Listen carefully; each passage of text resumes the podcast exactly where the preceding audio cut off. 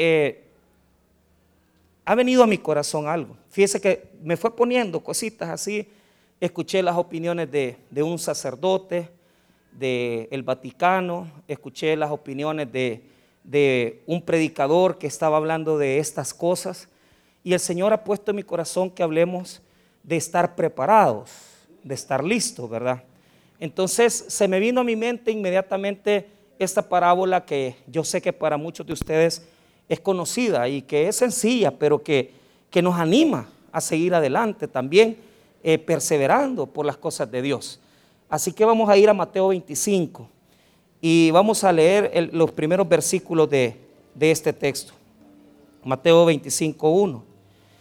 Cuando usted lo tenga, me el favor de ponerse de pie. Mateo capítulo 25, versículo 1. Amén. Muy bien.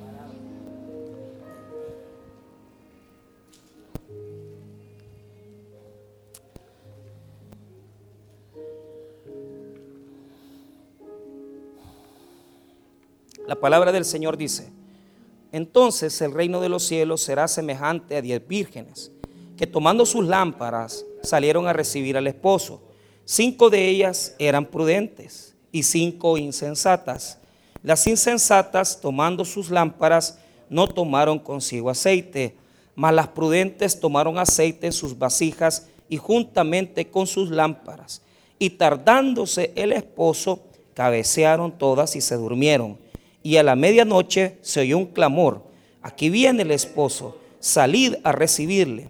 Entonces todas aquellas vírgenes se levantaron y arreglaron sus lámparas, y las insensatas dijeron a las prudentes, dadnos de vuestro aceite, porque nuestras lámparas se apagan. Mas las prudentes respondieron, diciendo, para que no nos falte a nosotras y a vosotras, id más bien a los que venden y comprad para vosotras mismas. Pero mientras ellas iban a comprar, Vino el esposo y las que estaban preparadas entraron con él a las bodas y cerró la puerta. Después vinieron también las otras vírgenes diciendo, Señor, Señor, ábrenos. Mas él respondiendo dijo, de cierto digo que no os conozco. Velad pues porque no sabéis el día ni la hora en que el Hijo del Hombre ha de venir. Oremos. Padre, te pedimos tu bendición para esta mañana. Oramos para que podamos recibir de parte tuya esa bendición, bendito Señor, de poder ser exhortados, confrontados con tu palabra, de tal manera que podamos apreciar este mensaje en nuestros corazones. Te damos las gracias. En el nombre de Cristo Jesús. Amén y amén. Pueden tomar asiento. Muy bien. Eh,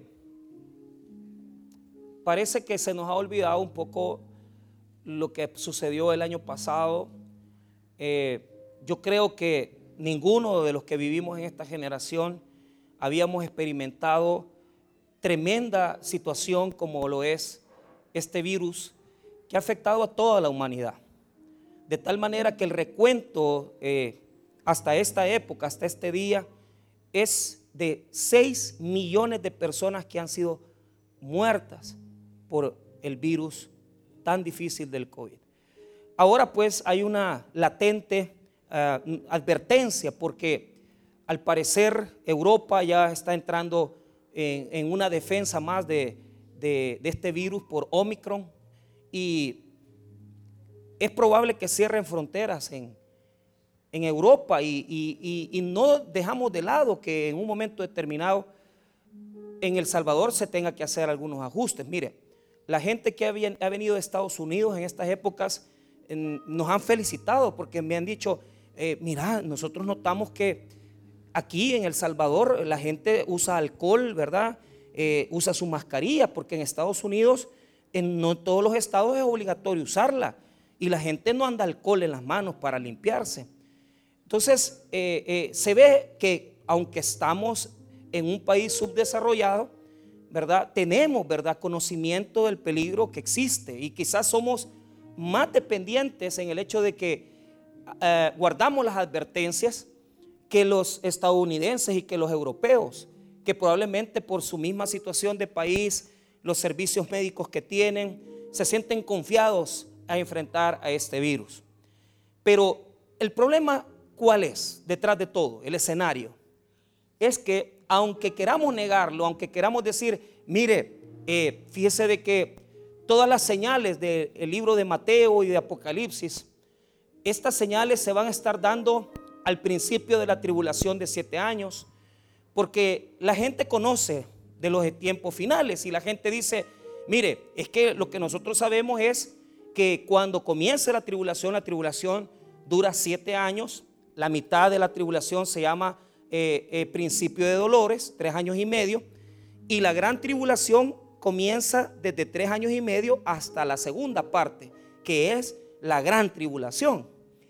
Tribulación viene de una palabra griega tilipsis, que significa apretar, zarandear, significa un estado de, de limpieza también, tiene muchas connotaciones tilipsis, pero fue el nombre que el Evangelio de Mateo 24 usa para referirse a esa segunda parte, ¿verdad?, de los tres años y medio. Entonces, las posturas de los grandes eruditos como que están comenzando a no encajar, porque muchos dicen, es que mire, así es lo que a mí me explicaron cuando yo estudié teología. Bueno, yo sigo estudiando teología, siempre, yo no he dejado de estudiar. Pero cuando yo estudié en, en el seminario que me dio mis bases, a mí me dijeron, mira, la iglesia no va a ver estas cosas, la iglesia no va a pasar por esta situación. Bueno, y ahora estamos viviendo en plagas. Entonces, a mí me enseñaron que antes de los siete años del principio de dolores, no íbamos a ver nada más que solo algunos movimientos políticos, tal vez lo que se ha agravado la situación en el mundo, como es la naturaleza, las guerras. Pero nunca a mí me dijeron, mira, antes de la tribulación vas a ver una plaga. Eso estaba descartado. Porque desde la postura que nosotros guardamos, todos los eventos dolorosos comienzan cuando comienzan los primeros tres años y medio. Y los peores acontecimientos se dan después de los tres años y medio y en los últimos tres años y medio de la tribulación. Ahí están los peores acontecimientos. ¿Qué es lo que divide la primera mitad de la segunda mitad? Lo divide una acción religiosa que se llama abominación desoladora. Que eso está en capítulo 24.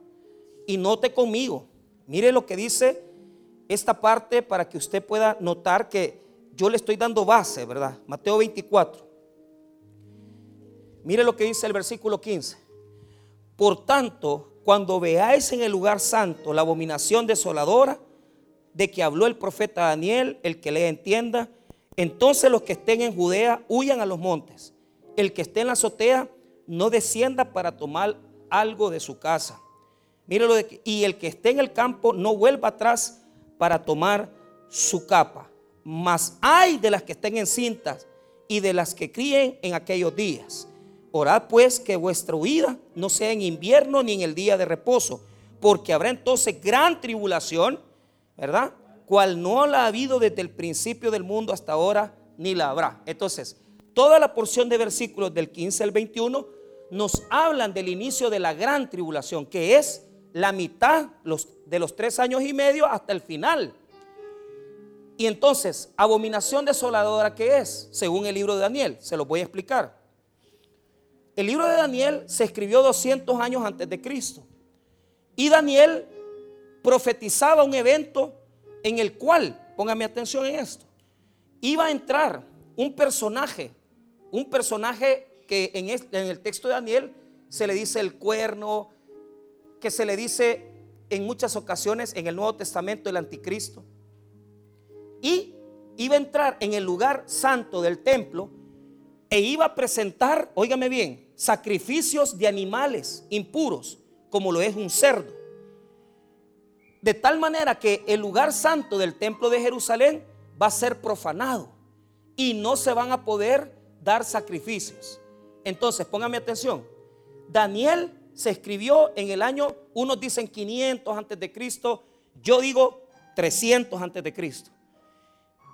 Y profetizó un evento que se dio en el año 160 antes de Cristo. Oiga bien, ya lo profetizaba Daniel en el año 160 antes de Cristo vino Antíoco Epífanes, ¿verdad? Y prohibió la adoración en el templo de Jerusalén a los judíos, porque el objeto de Antíoco Epífanes era que ya no se le rindiera adoración a los dioses judíos, sino que se, la cultura hebrea se cambiara y se helenizara, de tal manera que ya no creyeran ellos en los dioses judíos, sino que en los dioses griegos. Entonces, en el año 160, Antíoco Epífanes entra, ¿verdad? Al lugar santo, degolla una cerda, la sacrifica en el, lugar santo. Y neutraliza la adoración al Dios de Israel. Ahí se levantaron los macabeos para poder destruir en oposición a esta situación que Antíoco había cometido. Póngame atención. Antíoco Epífanes cumple la profecía de Daniel. Daniel lo profetiza 300 años antes y se da 160 años antes de Cristo el evento. Pero Mateo 24 declara de que se va a volver a repetir ese evento. Que el anticristo vendrá y sacrificará animales en el altar de Jerusalén, en el templo, que se va a reconstruir. Porque ahorita en Jerusalén no hay templo. Pero si usted quiere investigar, vaya al internet y busque esfuerzos por reconstruir el templo de Jerusalén. Ahorita no está construido, pero los judíos lo van a construir otra vez. No lo pueden construir, ¿por qué? porque ahí está la mezquita de los musulmanes. Cuando usted ve Jerusalén y ve esa, esa, esa cúpula de oro, la gente piensa que eso es judío. No, Señor, eso es musulmán. Y la razón por la cual los judíos no pueden construir el templo es porque la mezquita con la cúpula de oro está ahí. Cuando la mezquita sea quitada, se va a levantar el, el tercer templo, que es el que están esperando los judíos. Entonces, Mateo 24 está profetizando que en el futuro va a haber un templo que no está construido todavía, pero si usted va a buscar allí, vaya a internet, ya están los esfuerzos de reconstrucción. Mire cómo son esas cosas. ¿Qué le dice a usted eso? Que algo está pasando y que no nos damos cuenta, ¿verdad? Porque una vez que se reconstruye el templo, la Biblia dice que el anticristo se va a presentar para presentar la abominación desoladora y profanar el templo de Jerusalén. Y eso va a ser a la mitad de la tribulación. Ahora, en los primeros tres años y medio, ¿qué va a pasar? En los primeros tres años y medio, cuando comience la primera parte de la tribulación. Entonces Mateo relata los acontecimientos que van a haber antes. Veamos el verso 3. Mire lo que dice, Mateo 24, 3. Y estando él sentado en el monte de los olivos, los discípulos se le acercaron aparte diciendo, dinos cuándo serán estas cosas y qué señal habrá de tu venida y del fin del siglo. Respondiendo Jesús les dijo, mirad que nadie os engañe, porque vendrán muchos en mi nombre diciendo yo soy el Cristo y a muchos se engañarán. O sea, va a haber un plagio, van a haber muchas personas que van a decir yo soy el Cristo, pero no va a ser así es una falsedad. Versículo número 6. Y, y oiréis de guerras y rumores de guerras. Mirad que no os turbéis, porque es necesario que todo esto acontezca, pero aún no es el fin. Entonces, se van a levantar Cristos, primero. Segundo, van a haber rumores de guerra. ¿Qué quiere decir eso? Que no son guerras internacionales, sino que son guerras políticas, civiles, que se van a dar en diferentes partes de las naciones. Versículo 6. 7, perdón. Porque se levantará nación contra nación y reino contra reino y habrá pestes y hambres y terremotos en diferentes lugares. Y todo esto será principio de dolores. ¿Cómo se llama la primera parte de la tribulación? Principio de dolores. ¿Cómo se llama la segunda parte de la tribulación? La gran tribulación. Desde la abominación desoladora hasta el final. Vaya, cuando yo estudié a mí me dijeron, estas cosas ¿ah? no van a pasar. Vaya, está bien. Está bien. Después estudiando por años más teología, me di cuenta que nuestra postura es una postura. Que hay otras denominaciones y otras teologías que defienden una cosa que todo esto, lo que está pasando, ya es una etapa del final. Y que lo que se está esperando es solo la venida de Jesucristo. Desde la perspectiva de nosotros falta siete años de tribulación y al final de los siete años de tribulación Jesús vuelve por su iglesia. Pero antes de los siete años va a haber un rapto que va a levantar la iglesia para que la iglesia no pase la tribulación. Si el rapto se va a dar, es para que no la iglesia no pase la tribulación. Porque la tribulación no es para la iglesia. Entonces, ¿para quién es? Para Israel, que no ha creído en Jesucristo. Nosotros como los gentiles sí hemos creído en el Señor. Entonces usted tiene que adoptar una postura. Nuestra postura es que va a haber un rapto según Primera de Tesalonicenses 4. Vea lo que dice. Primera de Tesalonicenses. Vaya conmigo a eso.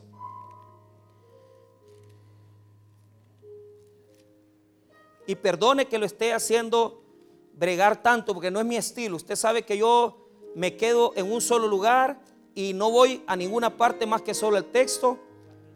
¿Verdad? Primera de Tesalonicenses capítulo 4.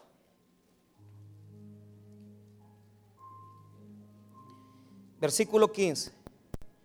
Por lo cual decimos esto en palabra del Señor, que nosotros que vivimos, que habremos quedado hasta la venida del Señor, no precederemos a los que durmieron, porque el Señor mismo, con voz de mando, con voz de arcángel y con trompeta de Dios, descenderá del cielo y los muertos en Cristo resucitarán primero. Luego nosotros, los que vivimos, los que hayamos quedado, cerremos como arrebatados juntamente con ellos en las nubes para recibir al Señor en el aire y así estaremos siempre con Él, Señor. Entonces, según la perspectiva de Pablo, antes de la tribulación se tiene que haber un arrebato, un rapto de la iglesia. La palabra rapto o arrebato es la palabra griega harpazo, que implica algo que se tira y se, y se jala, que se, em, que se jala hacia atrás, que se estira y que se jala. Entonces, en la teología que nosotros defendemos, viene el arrebato, saca la iglesia, y la tribulación inicia para los que no han creído en Jesús. Siete años. Pero Jesús viene al final de los siete años, en la gran batalla de Armagedón, se presenta para poder venir y juzgar, ¿verdad? Las naciones que en el rapto, que en el, todo el periodo de la tribulación han hecho guerra con, la, con Jerusalén e Israel. Entonces, nuestro proceso es el siguiente. Primero se da el rapto de la iglesia, siete años de tribulación, los primeros tres años y medio son de principio de dolores, los segundos son de la gran tribulación y al final de los siete está Jesús recogiendo a su iglesia, eh, perdón, presentándose en el juicio de las naciones para juzgar a los que han estado en la batalla de Armagedón y las naciones que le han dado la espalda a Israel. ¿Por qué? Desde la postura nuestra, la tribulación no es para la iglesia, sino que es para Israel, incrédulo, que no ha creído en Jesucristo. Entonces, ¿por qué les va a dar la tribulación? Es para que ellos se vuelvan a Jesucristo. Porque ahorita usted va a Jerusalén y usted va a Israel. Yo he estado ahí. Y ahí, hermano, es terrible. ¿Por qué razón? El guía turístico que nos llevaba a nosotros nos hablaba de todo, del Evangelio. Nos decía, miren, es que Jesús en este lago, Él se metió en esta barca, ¿verdad? Y comenzó a hacer este recorrido y a uno lo suben ahí, ¿verdad? La barca, a una barca ya moderna, ¿va? Y comienzan a llevarlo y cuando, cuando uno está en medio del, mar de Galilea, ahí mismo le dicen, mire, vamos a hacer una oración para el Señor, porque así es. Lo llevan al otro lado, lo llevan a un restaurante que se llama, el, hasta el restaurante se llama el restaurante de San Pedro, del pescado de San Pedro, así se llama. De, el, eh, se llama San Peter's Fish, se llama, así se llama. O sea, el, el pescado de San Pedro. Y usted se sienta ahí, usted, ay, aquí Jesús caminó, aquí Jesús comió, aquí, y, a usted lo hacen pensar, ¿verdad? Como que usted está ahí, ¿verdad? Con el Señor. Pero cuando yo le pregunté a Marcelo, que era el guía turístico, mira, ¿y vos cuándo creíste en Jesús? ¿Cuándo te convertiste al Evangelio? No, me dijo, si yo no creo en Jesús. Y entonces, ¿de qué religión sos? Yo soy judío, me dijo. Ah, y, entonces, ¿cómo es que te sabes todo esto? Porque tuve que leer el Evangelio para poder contarle a la gente. Pero yo creo que Jesús es un profeta. O sea, Todos los judíos ahí no creen en Jesús. Por eso es que en la teología se presenta la tribulación y se exime a la iglesia de eso, porque nosotros ya hemos creído en Jesucristo. Ahora, digamos que viene la gran tribulación, la tribulación completa de siete años, y digamos que estos acontecimientos, ¿verdad? Van a suceder hasta el final y todo esto ya nosotros no vamos a estar. Pero ¿por qué el COVID? ¿No será una advertencia de Dios a la humanidad? ¿No será, hermano, que nos está mandando algo fuera de todos estos acontecimientos para que nos volvamos a Dios? Y para que entendamos, hermano, que aunque no estamos en la tribulación, como iglesia también hemos sido zarandeados, hermano, porque pensábamos que estábamos fuera del juicio escatológico de Dios. Pero ¿sabe cuál es el problema? La misma iglesia está contaminada. La misma iglesia está mundanalizada. ¿Por qué la iglesia de hoy en día no es perseguida como la de los primeros siglos? ¿Por qué la iglesia de hoy eh, eh, eh, no, no les pasa lo que les pasaba a la iglesia de los primeros siglos? Porque nosotros, hermanos, hemos acomodado la doctrina, hemos acomodado la enseñanza. El púlpito se ha vuelto una tarima de cantantes, de bailarinas, de, de música que uno dice, y esa música es cristiana. No es cristiana. Hemos metido a la iglesia una cantidad de cosas como la misma situación de la tolerancia. No se predica el infierno, no se predica la condenación eterna, no se, no se predica el arrepentimiento. Mucha gente ha dejado de venir a esta iglesia porque cuando escuchan que se les confronta en el adulterio, en la fornicación, la gente no les parece, porque la gente quiere vivir una vida de tolerancia y van donde les puedan sobar su espalda y su pecado y les tolere su estilo de vida. Pero yo les quiero decir una cosa, si esta situación ha venido a la humanidad es porque la iglesia también se ha contaminado, señores. La iglesia se ha llenado de pecado, se ha llenado de indulgencia y se ha llenado de tolerancia, de tal manera que estamos viviendo como el mismo mundo. Y queremos venir a oír sermones, es que no nos va a pasar nada. Si usted ya recibió a Cristo, discúlpenme. ¿Cuántos cristianos han muerto por esto? Y va a haber una gran persecución. Pero esa persecución no va a ser como la de antes. La persecución de antes era, capturaban a los cristianos y les decían, niega a Jesús y reconoce que el Señor es César. Decían ellos, niega que Jesús es el Señor y acepta que César, el, el emperador, es el verdadero Dios.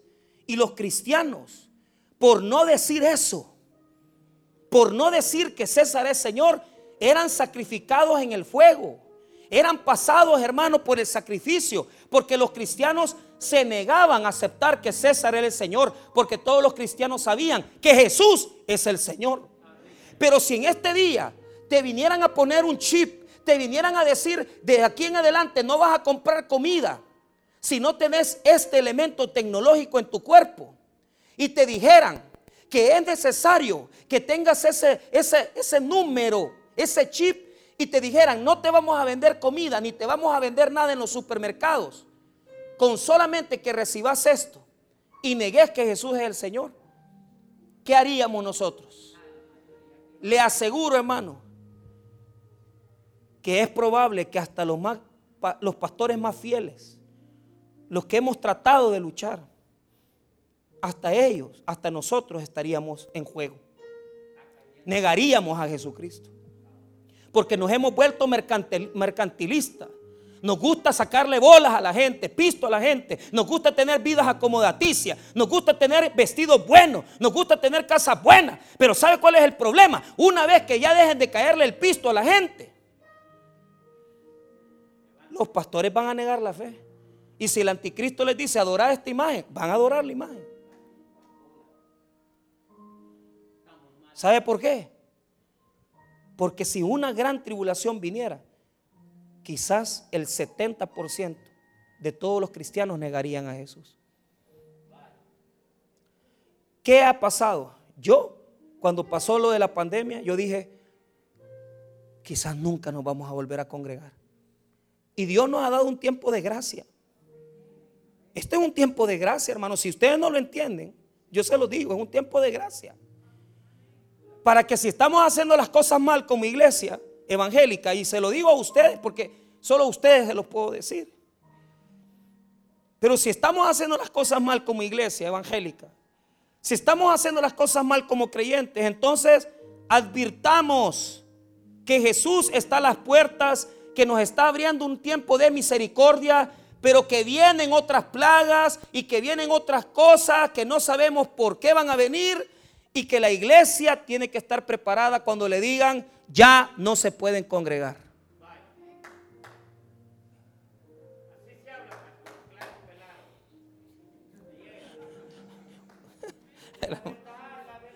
¿Qué va a pasar cuando digan que ya no se van a poder congregar? ¿Qué va a pasar cuando digan es prohibido, es ilegal, no se puede adorar? Porque la persecución no crea que ahora te van a venir a decir, ay, niega a Jesucristo. No, lo que van a decir es ya no se congreguen. Es que no se puede por la enfermedad, porque estar pegado, estar juntos, no se puede, se contagia a la gente. Cuando nos quieran meter una tercera, cuarta, quinta dosis de otra vacuna, ¿qué vas a hacer? La iglesia está en persecución, la iglesia está en un periodo de gracia. Hermanos, advirtamos que si verdaderamente nosotros no hemos creído en Jesucristo, es tiempo que nos arrepintamos y comencemos a vivir como Jesucristo demandó en el Evangelio comencemos a vivir como la iglesia sin mancha. Porque hemos manchado el testimonio de la iglesia, hemos manchado el testimonio de Jesucristo. Nos conocen por ser iglesias desordenadas. Que nos conozcan por nuestra santidad, que nos conozcan por ser diferentes. Porque en este mundo que se cae, lo único que representa a Cristo es la iglesia verdadera que adora al Señor, aún la crisis, aún la necesidad.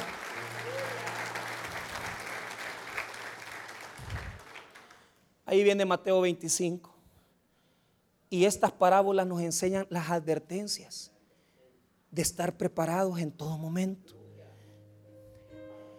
Porque probablemente no lo vamos a estar. Aunque los grandes eruditos dispensacionalistas digan que estos textos no se pueden aplicar a la iglesia, sino que a Israel. Porque según ellos estos textos se van a leer en la tribulación. Israel los va a leer todos los que se queden ahí. Son textos que nos llaman a nosotros como la iglesia de Cristo a meditar, a pensar que no podemos jugar con la salvación. Entonces, Mateo 25 en adelante, versículo 1, se escriben advertencias para estar preparados y listos para que si regresa el Señor Jesucristo, para que cuando Él venga nosotros estemos listos. Probablemente algunos aquí van a morir o vamos a morir sin que Cristo regrese. O probablemente algunos van a estar por muchas razones cuando Jesús regrese. Pero lo que nos llama Mateo 25 es a sacar sus enseñanzas para nuestras vidas y aplicarlas. Y nos habla de diez vírgenes. Las vírgenes representan la esposa, la esposa de Dios y la esposa de Cristo. En el Antiguo Testamento Dios estaba casado con Israel y en el Nuevo Testamento Jesús es el novio de la iglesia. Son etapas distintas, pero la idea es la misma. Son vírgenes porque la virginidad en la Biblia representa pureza, representa sacrificio. Cuando alguien se casaba en Israel, se hacían varios pasos. El primer paso era que se había un compromiso. Desde pequeños ya se escogía, tú vas a ser la esposa de, de fulanito de tal. Entonces la niña crecía comprometida. Aunque todavía no había cumplido 14 ni 15 años, la familia ya la había comprometido a otra pareja. Cuando la niña alcanzaba la edad y el varón también, el varón venía y hablaba con sus padres y le decía, Padre, ya es tiempo de que vayamos a recoger, a que podamos casarnos. Entonces los padres del novio llegaban a la casa de la novia, se hacía un contrato de desposorio. El desposorio era, digamos, el tiempo de preparación, porque el desposorio normalmente duraba un año, en lo que se firmaba el compromiso de las dos familias que se iban a casar, los dos hijos, el novio se iba a preparar todo lo necesario para recibir a la novia, porque hoy en día hacemos las cosas al revés. Primero, primero nos robamos la novia, tenemos relaciones con ella y después compramos las cacerolas, la cocina, la mecedora, bueno, la mecedora. compramos lo que necesitamos. En la vida judía eso no existe. En la vida judía es un año de desposorio, el novio prepara, se va a preparar el lugar donde va a vivir con la novia, con la esposa. Y en todo ese periodo de tiempo la novia tiene que vivir virgen y tiene que vivir apartada porque ya le pertenece a un varón. Ella no puede tener relaciones con nadie porque ya desde la virtud y desde la visión judía esa muchacha ya está casada, aunque no ha tenido relaciones sexuales. Al año, en la fecha estipulada, el novio tenía que ir a recogerla para traerla a la casa del padre, para presentarla como novia.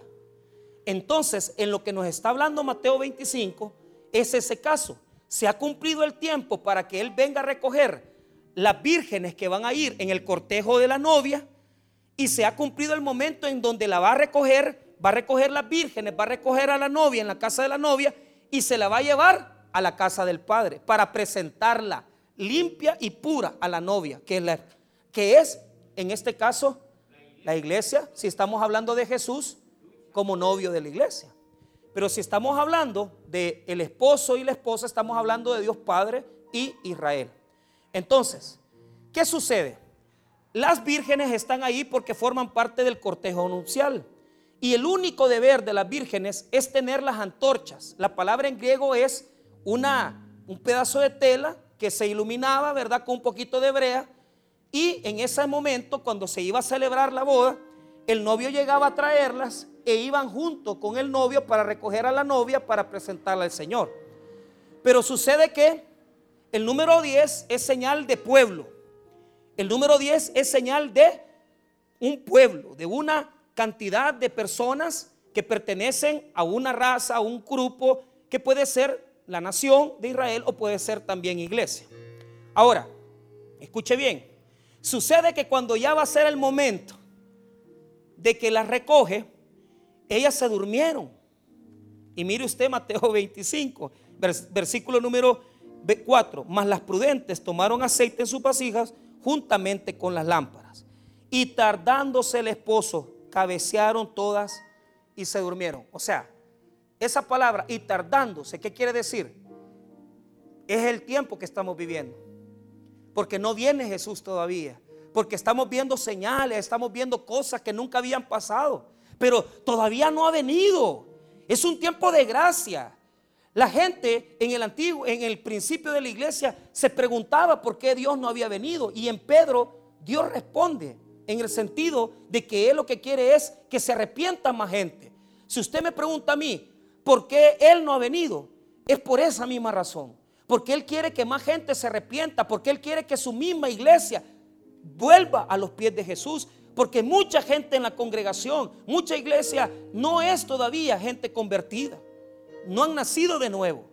Entonces, y tardándose quiere decir el periodo que estamos viviendo. Desde la muerte de Jesucristo y resurrección hasta estos 2021 años Entrando al 2022 estamos y Jesús todavía no ha venido. Pero para el Señor mil años son como un día. Para Él es indiferente que hayan pasado dos mil años, porque Él lo que quiere es que la gente se arrepienta. Ahora, veamos el versículo 6. Y a la medianoche, o sea, medianoche en el texto bíblico quiere decir momento extremo, tiempo extremo. O sea, en el momento en que Jesús venga es el que menos se va a estar esperando. Porque uno quisiera que le dijeran, es que Jesús va a venir a tal día. No, no, no. Es que nunca se va a saber en qué momento va a venir. Va a venir en el momento menos esperado. Ahora, mire lo que dice. Se oyó un clamor. Aquí viene el esposo. Salid a recibirle. Siete. Entonces todas aquellas vírgenes se levantaron y arreglaron sus lámparas. Las diez se durmieron. Las diez se quedaron dormidas. Y comenzaron, ahí viene el novio, ahí viene el novio, vamos al cortejo. Y comenzaron a arreglar la lámpara. Pero ahí viene el punto. 8. Y las insensatas dijeron a las prudentes, mire, dadnos de vuestro aceite porque vuestras lámparas se apagan. ¿Por qué? ¿Cuál era la diferencia entre las prudentes y las insensatas? Las prudentes tomaron, oiga bien, aceite extra. Aceite extra. Porque ellas pensaron, quizás el novio se va a tardar. Pero las insensatas dijeron, no hombre, si con esto basta, ya va a venir. Va. Mire, póngame atención. El trigo y la cizaña Ah, sí, pastor, el trigo son los que son creyentes y la cizaña son aquellos que parecen y están condenados unos y otros. Pero aquí la diferencia es que las diez vírgenes, las diez tienen lámparas. Las diez tienen esa connotación de ser vírgenes. ¿Qué es lo que le falta a las otras? El aceite extra.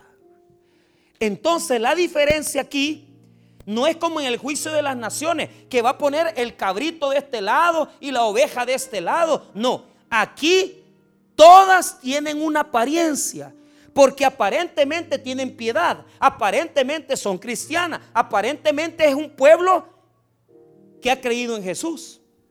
¿Cuál es la diferencia de este otro grupo? Que no tiene el aceite extra y que se le acabó a la mitad de la espera. Entonces, ¿qué es lo que hacen? Le piden a las prudentes, hey, mira, regálame tu aceite, porque a mí se, se, me olvidó traer y se me acabó.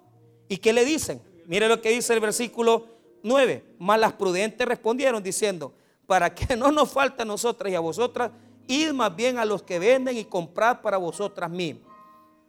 Pero mire lo que pasó. Pero mientras ellas iban a comprar, vino el esposo y las que estaban preparadas entraron con él a las bodas y se cerró la puerta. Ahí está ahí. Las que estaban preparadas. ¿Qué es eso, pastor?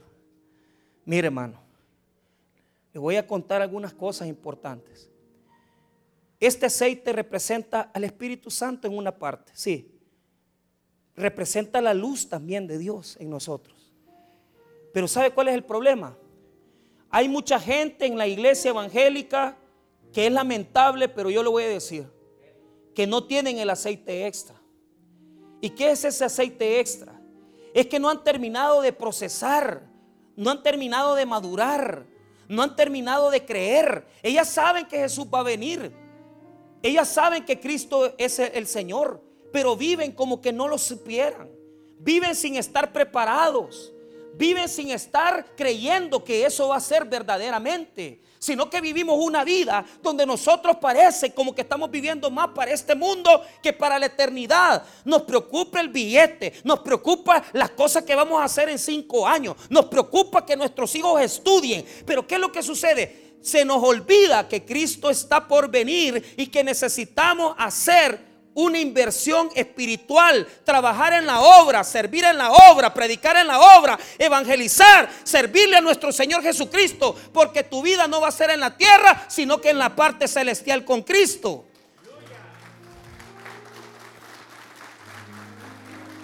Se nos ha olvidado, porque el aceite extra representa una relación con Dios verdadera. ¿Y sabe cuál es el problema? Va a haber personas que cuando venga el Señor, ahí van a querer hacer la relación con Cristo. No vas a poder, papá. Porque con la relación de Jesús, tú tenés que haber comenzado desde antes. Tú tenés que haber comenzado desde hace tiempo. Porque cuando ya venga el novio, vos vas a estar arreglando la lámpara. No vas a tener aceite porque no te pusiste a pensar que Jesús iba a venir y viviste con lo poquito que tenías de Dios y viviste con lo poquito que sabías de Dios y viviste con el domingo y viviste con lo que mínimamente se necesita para estar en las cosas de Dios. Pero nunca quisiste encender la llama verdaderamente. Tu llama era una llama que se encendió y se fue apagando poco a poco. A pura fuerza te han traído ahora. Has venido por obligación. Has venido a buscar. ¿Qué has venido a buscar? Has venido a buscar intereses materiales. Has venido a buscar un trabajo. Has venido a buscar sanidad. Ven a buscar lo único que vale la pena. Lo único que vale la pena es Cristo y la luz de Cristo en nuestras vidas. No vas a poder imitar la luz. Porque si en tu casa tus hijos tienen una mejor relación contigo, con Dios que contigo. Si en tu casa vos venís aquí porque tenés que traer a los hipotes, pero vos en Dios no crees. Vos estás viviendo de la luz de otro, no de la luz tuya. Y vos estás recibiendo bendición porque tu mujer se congrega. Estás recibiendo bendición porque tus hijos se congregan. Pero vos no tenés luz. No tenés. ¿Y sabes qué es lo que sucede? Las bendiciones de Dios te están llegando. Pero te están llegando de forma indirecta. Porque vos no tenés la lámpara encendida. ¿Y sabe qué es lo que duele? Cuando yo leo este texto de la palabra de Dios, es bien interesante notar algunas cosas. Cuando la Biblia habla de esta luz, nos habla que nosotros tenemos que tener esa luz propia. Esta luz que no podemos imitarla, no podemos conseguirla de un día para otro. Es una luz que usted debe de tener desde hace tiempo. Pastor, yo tengo tantos años de ser creyente. Yo tengo tantos años de creer en Cristo Jesús. Y tengo años de perseverar. ¿Sabes por qué? Porque esa vida de santidad no se puede prestar. Hay gente que Jesús va a venir. ¿Y cómo vas a presentarte ante Cristo si no tenés aceite? Si los últimos 10 años de tu vida en Zumba los has vivido. Viviendo con otra mujer que no es la tuya.